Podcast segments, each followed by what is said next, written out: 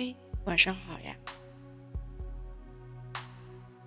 总是梦见云层之上飞过子午线，分不清是黑夜还是白天，带着装不下的期待，匆匆的赶来。我再想一遍，想一遍。我们寻找着在这条路的中间，我们迷失着在这条路的两端。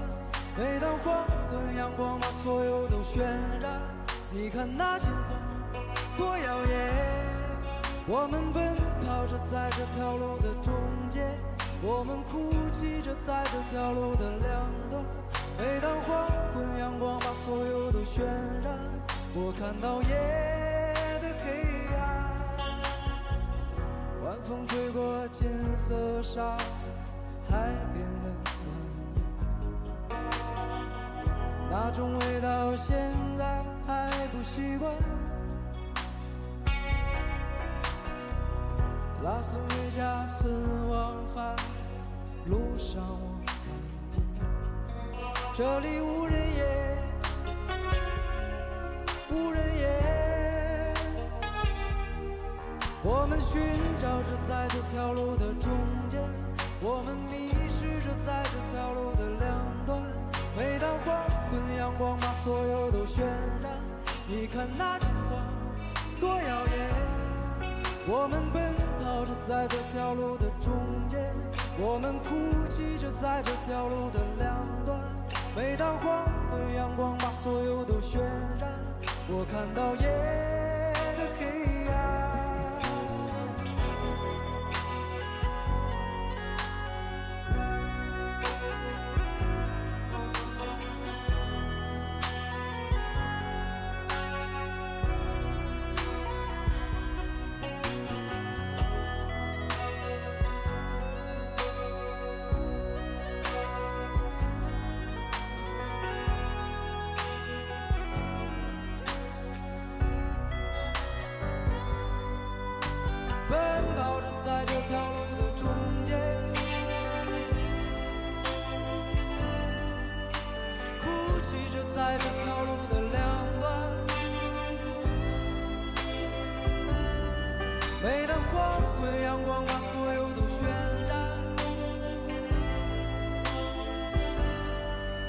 看到夜。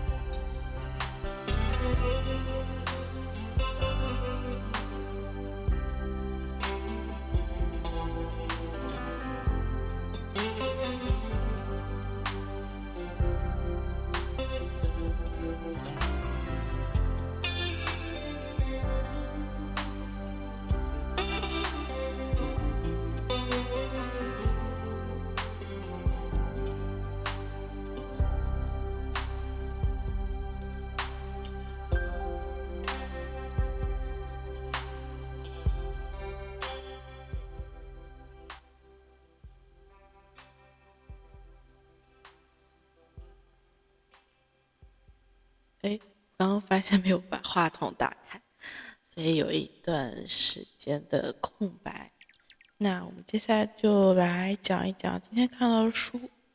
嗯，那依然还是在看这本《存在主义救了我》，而且看的非常均匀。今天看了第二章，叫《抑郁与绝望》，这个名字就听上去就很、很、很低沉啊。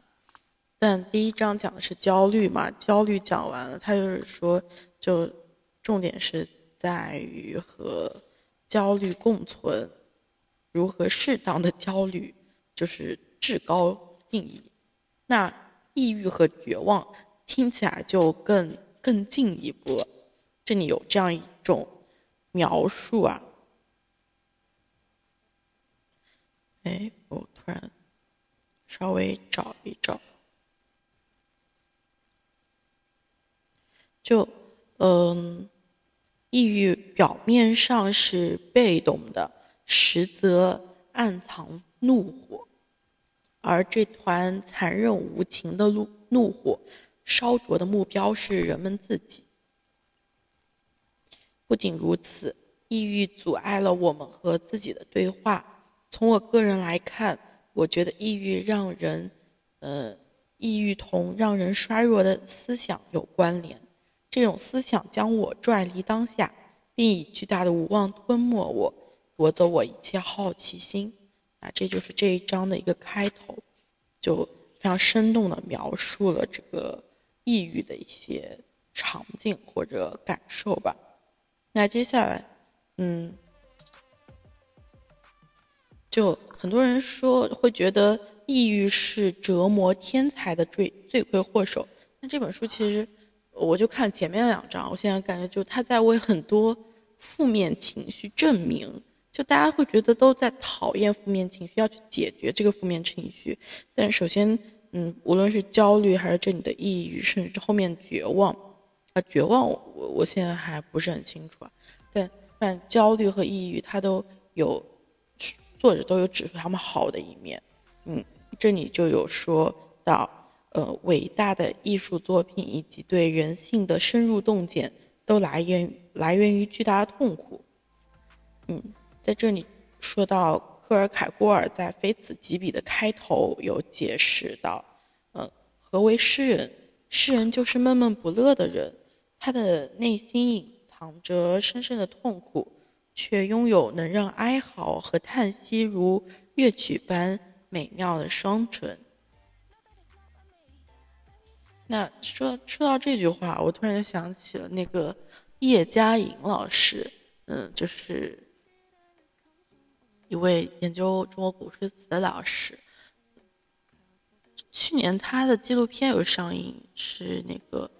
居水月在手，嗯，蛮有诗意的一个名字。然后我看纪录片之后，就去买了他的一些书来看，嗯，然后特别是他的杂文集里面就有很记录很多他的呃生平的一些事件，还有他的那个同名的纪录片同名的书啊，虽然我没有读完，但我对于这些材料，尤其还有就对这个。电影最大的一个印象就是，嗯，好像有一个有一个短句啊，叫什么？叫做“自古苦难出词人”，大概是这样一句话，就说他的所有成就其实都是因为他生活中的苦难所带来。嗯，所以这这两个例子或者说反正有互相映照，反正我我是想到了这个。然后后面还有一个说到抑郁的话，就还蛮有趣的。嗯，反正这这一段话，我刚好跟我今天中午看到一个微博，其实这个微博很久之前，这个微博的内容我很久之前就看过，就人生说是说的是人生有两大绝望的事情，一是一个是你没有实现你的梦想。另外一个令人绝望的事情就是你实现了，所以这就是两种令人绝望的境地，听起来真的真的非常绝望。有没有第三种选择？无论怎么选，都是绝望。但嗯，这本书有说到，克尔凯郭尔在致死的疾病中描述了三种自我，第一种是具体的自我，嗯，第二种。是理想的自我，第三种是真正的自我。那从字面意思上来看，具体的自我可能就是外在体现出来的，理想的自我就是梦想要成为的，真正的自我就是不带这些外在描述或者怎么的，它本身存在的。所以，呃，我也不知道为什么要讲这个，因为因为这这三种自我好像没有什么关系。那我们接下来往往下面看啊，嗯，那这里有说到另外一个点，我我其实没有很好的把这些东西串起来，等会可能会讲一讲我今天过得怎么样，然后大家就可以知道为什么没有把这些书串起来。嗯，这里还有一个。点，嗯，还蛮有意思的。其实我之前很早也就看过，就是说，嗯，大多数时候我们很难去理解很多极端情，悲伤啊、嫉妒啊、愤怒啊这些。但其实上，我们得先意识到这些情绪，才能掌控他们。这往往很难做到。但我之前，嗯，所了解到的，或者说。能只知道不太能做到的，就是你要去看到情绪，这很重要。那你要不要去掌控他们或解决他们，其实不是一个目标。就你要先看到他们，就是用一个第三者的眼光去看待情绪在你的身体里面横冲直撞，这可能也是一种解决的办法。那后来就说到了。抑郁和绝望了，嗯，就这整本书引用科尔凯郭尔非常非常多。他是说，在只有在一种情况下，抑郁才会演变为绝望，成为一种精神疾病，那就是我们主动承认自己的抑郁，然后陷入绝望，放弃道德和精神理想，打败我们的是绝望，不是抑郁。那后面又说到，嗯，虽然抑郁不等同于绝望，但是抑郁。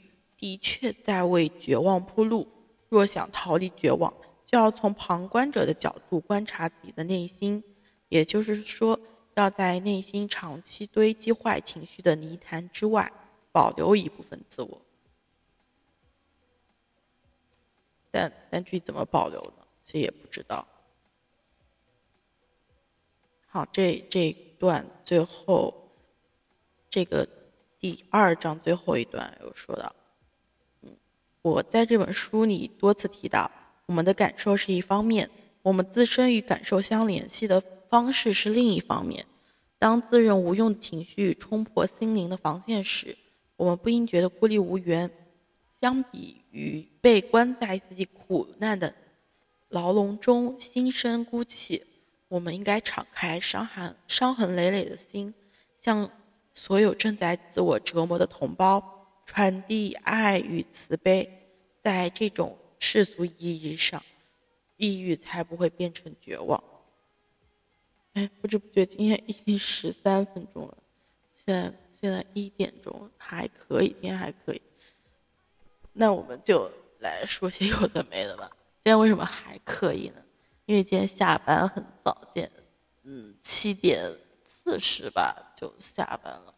在八点钟的时候，正好走到地铁站，然后我订的菜到了，他就刚好在地铁站接个电话，所以有印象。那回家之后，好像就赶回去洗了个澡，出来九点钟，然后就开始做菜。今天白天，嗯，就突然想到，哎，晚上干啥呢？嗯，本来在想今天也没有。不能去跳舞，因为没有准备衣服。那个场次我估计赶不上，所以就放弃了。嗯，那就觉得突然就觉得有一点无聊，很难得可以提早下班，那怎么填充这个空虚呢？那就想，哎，不如做饭。昨天也做饭，那今天不如好好做一做，看一看想吃什么。哦，然后就看到了鱼香肉丝，于是就下单买了一些材料。好好做了一顿饭，发现已经九点开始做，九点十点半了。十点半做完饭之后，然后有什么泡泡脚啊，跟妈妈打个电话，然后那工作上还有一点事情要处理，因为现在如果现在不处理，花点时间想一想，明天可能就很多杂事情就没有那种长段的思考时间。然后又工作了一下，工作到十二点半。本来当时十一点左右或者十点半的时候是想赶快看看书录个音的，嗯，但就事情没做完，沉不下心来做这件事情，所以就还是放到最后睡前来录。睡前来录，所以这本书就今天，呃，来回地铁上看的时候，把这里把第二章看完，没有很深入、很大段时间去看，所以就没有把它串起来。嗯，但但无所谓了，我是觉得就能坚持这个举动，反正坚持去看看书，坚持去。嗯，录个音，就构建生活的意义感吧。那今天沉下心去做个饭，包括我刚才在，嗯，正式录音之前有，呃，去练一下字，都还蛮，蛮静下心来的。虽然练字的同时还在想很多工作上的事情，在想怎么办，要要怎么才能提高，要怎么样才能，嗯，效率更高，成果更好。再没有答案了。嗯，今天就是这样一期没有答案的博客，抑郁和绝望。反正现在我回想起来，觉得最最有启发的一段就是绝望，就是自己承认了，或者就是一句很老土的话了，就是永远没有人能打败你自己。除非你自己承认自己失败了，对，所以就永远不要承认自己失败，然后去坚持做一些事情吧。有的时候看道理、看鸡汤，其实蛮没意思的，或者说就挺无动于衷的。但这本书我看下来，最大的启发就是，嗯，书中的一些语句用很。很很很具体的词句，把我现在一些状态描述出来，或者给了我一些更新的启发，以及他让我知道了一些所谓那种很厉害的哲学家，或者说在社会上很有成就的人，他们也面临着跟我一样的痛苦的境地。那我那我就能做好一个预期，可能痛苦就是一种常态。被焦虑折磨，被抑郁困扰，就是生活的常态。那我就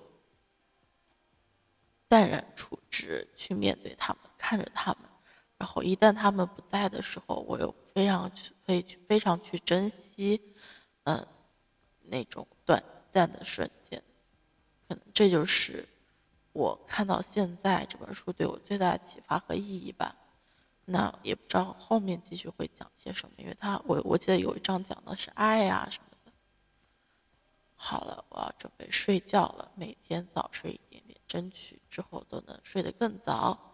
嗯，哦，对了，最后再多说一句，其实前两天，我不记得是昨天还是上周五了，就聊到就我现在的一些状况，应该上周五，嗯，整个回顾，就会觉得好像。做了很多尝试，怎么办都不对，但我但我现在会觉得，很多时候就是你自我放松了一点，然后去这搞一下那搞一下，所以就拖到很晚。但如果你把工嗯空生活的时间也像工作时间，或者说不管什么时候，你都心里要大概知道我我我今天要完成这些事情，所以要抓紧一点。或者说我必须三点之前做完这些才能怎么怎么样，嗯，或许会更好一些，嗯，但但可能都是妄想。啊，我现在很困，因为我在正式录音之前吃了褪黑素，就为了防止不好好睡觉，或者说没有没有困意，所以我现在要去准备睡觉了啊，也还是二二十分钟。那今天就晚安啦。